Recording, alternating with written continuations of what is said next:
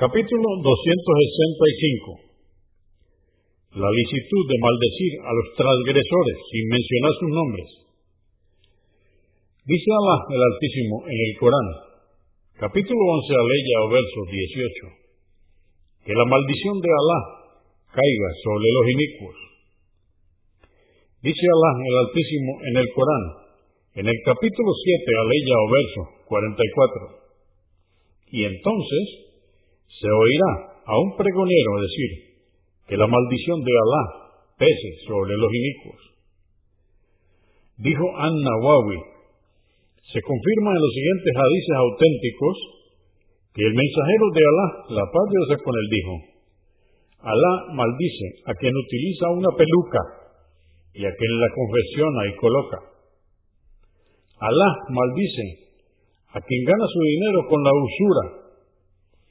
Maldice a los que hacen figuras. Alá maldice al que cambia los límites de la tierra. Alá maldice al ladrón.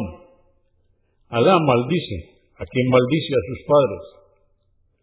Alá maldice a quien sacrifica a un animal en nombre de otro que no sea Alá. Quien introduzca una innovación en Medina, caerá sobre él la maldición de Alá, los ángeles y toda la humanidad.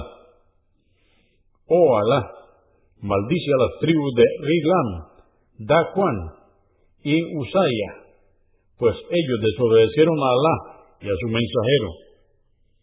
Alá maldijo a los judíos por tomar las tumbas de sus profetas como oratorios.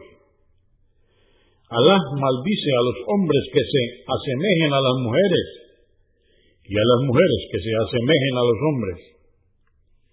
Todas estas expresiones son mencionadas en hadices auténticos. Algunos se encuentran en Al-Bukhari y Muslim. Mi propósito fue presentarlas resumidas.